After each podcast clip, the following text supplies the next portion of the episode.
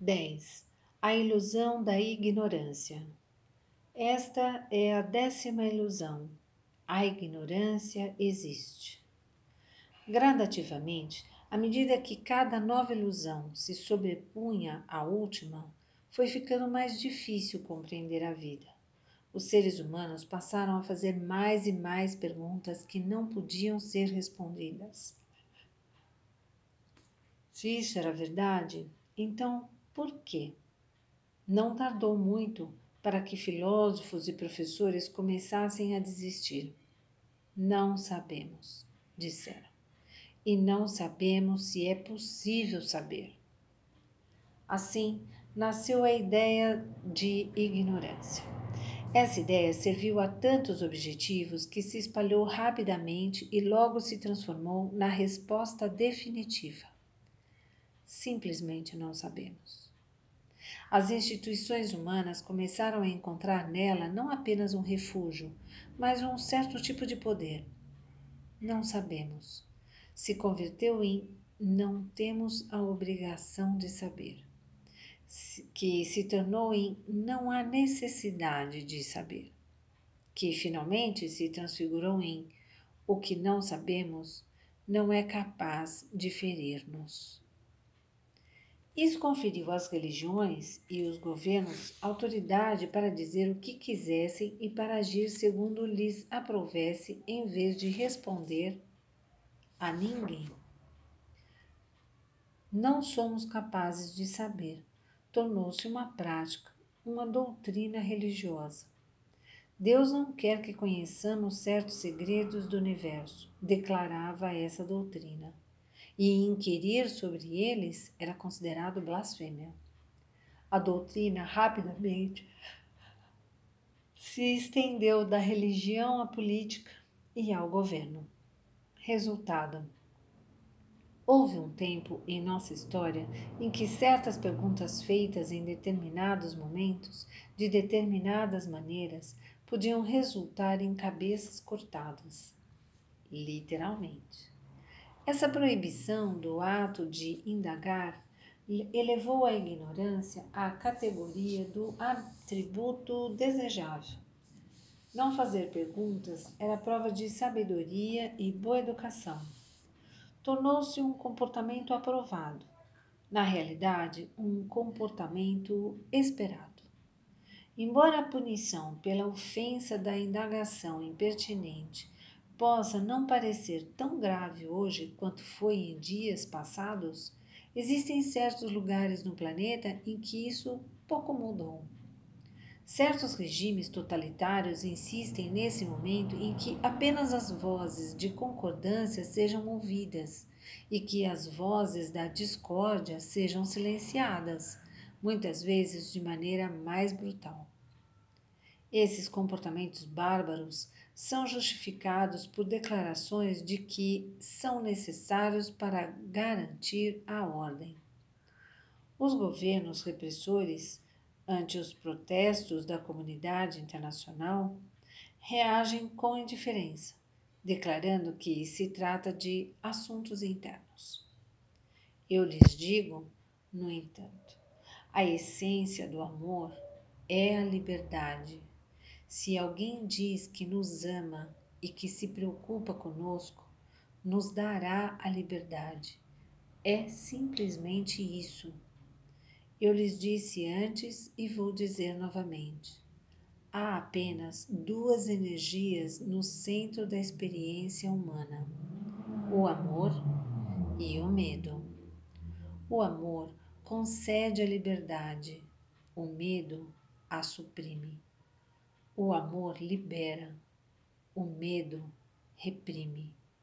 O amor convida à expressão plena, o medo a acolhe. Esses conceitos lhes darão um critério para saber se alguém os ama ou os teme. O amor concede a liberdade, o medo a suprime. O amor libera, o medo reprime. O amor convida à expressão plena, o medo a coíbe. Esses conceitos lhes darão um critério para saber se alguém os ama ou os teme. Não deem atenção ao que os outros dizem, mas ao que fazem. O amor nos convida sempre a romper as amarras da ignorância, a fazer todas as perguntas, a procurar todas as respostas, a pronunciar todas as palavras, a partilhar todos os pensamentos, a apoiar todos os sistemas, a adorar qualquer Deus, a viver a nossa verdade o amor nos convida sempre a viver a nossa verdade. É assim que se sabe que é amor. Eu amo vocês. Por isso vim para lhes dizer que a ignorância é uma ilusão. Vocês sabem tudo o que há para saber sobre quem vocês realmente são. Vocês são a essência do amor. Não há mais nada para aprenderem.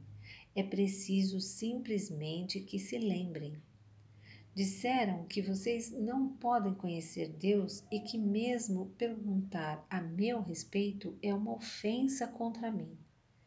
Não é verdade.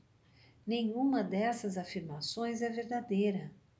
Disseram que há algo que eu necessito de vocês e que, se não me derem aquilo de que eu necessito, não terão permissão para voltar para casa, para a unidade comigo. Não é verdade. Nenhuma dessas afirmações é verdadeira. Disseram que vocês estão separados de mim e que estão separados uns dos outros. Não é verdade. Nenhuma dessas afirmações é verdadeira. Disseram que, se não fizerem o que eu exijo nessa competição, serão castigados e que o castigo é a condenação à tortura eterna. Não é verdade. Nenhuma dessas afirmações é verdadeira. Disseram que meu amor por vocês é condicional e que se conhecerem minhas condições e as atenderem e atenderem a todas as condições necessárias para vencer a competição pela vida, serão superiores. Não é verdade. Nenhuma dessas afirmações é verdadeira. Finalmente, Disseram que vocês não sabem que essas afirmações são falsas e que jamais poderão saber, porque isso ultrapassa sua compreensão. Não é verdade. Nenhuma dessas afirmações é verdadeira. Eis a verdade. 1. Um, Deus não necessita de nada. 2. Deus não pode errar, nem vocês. 3. Nada é separado de nada. 4.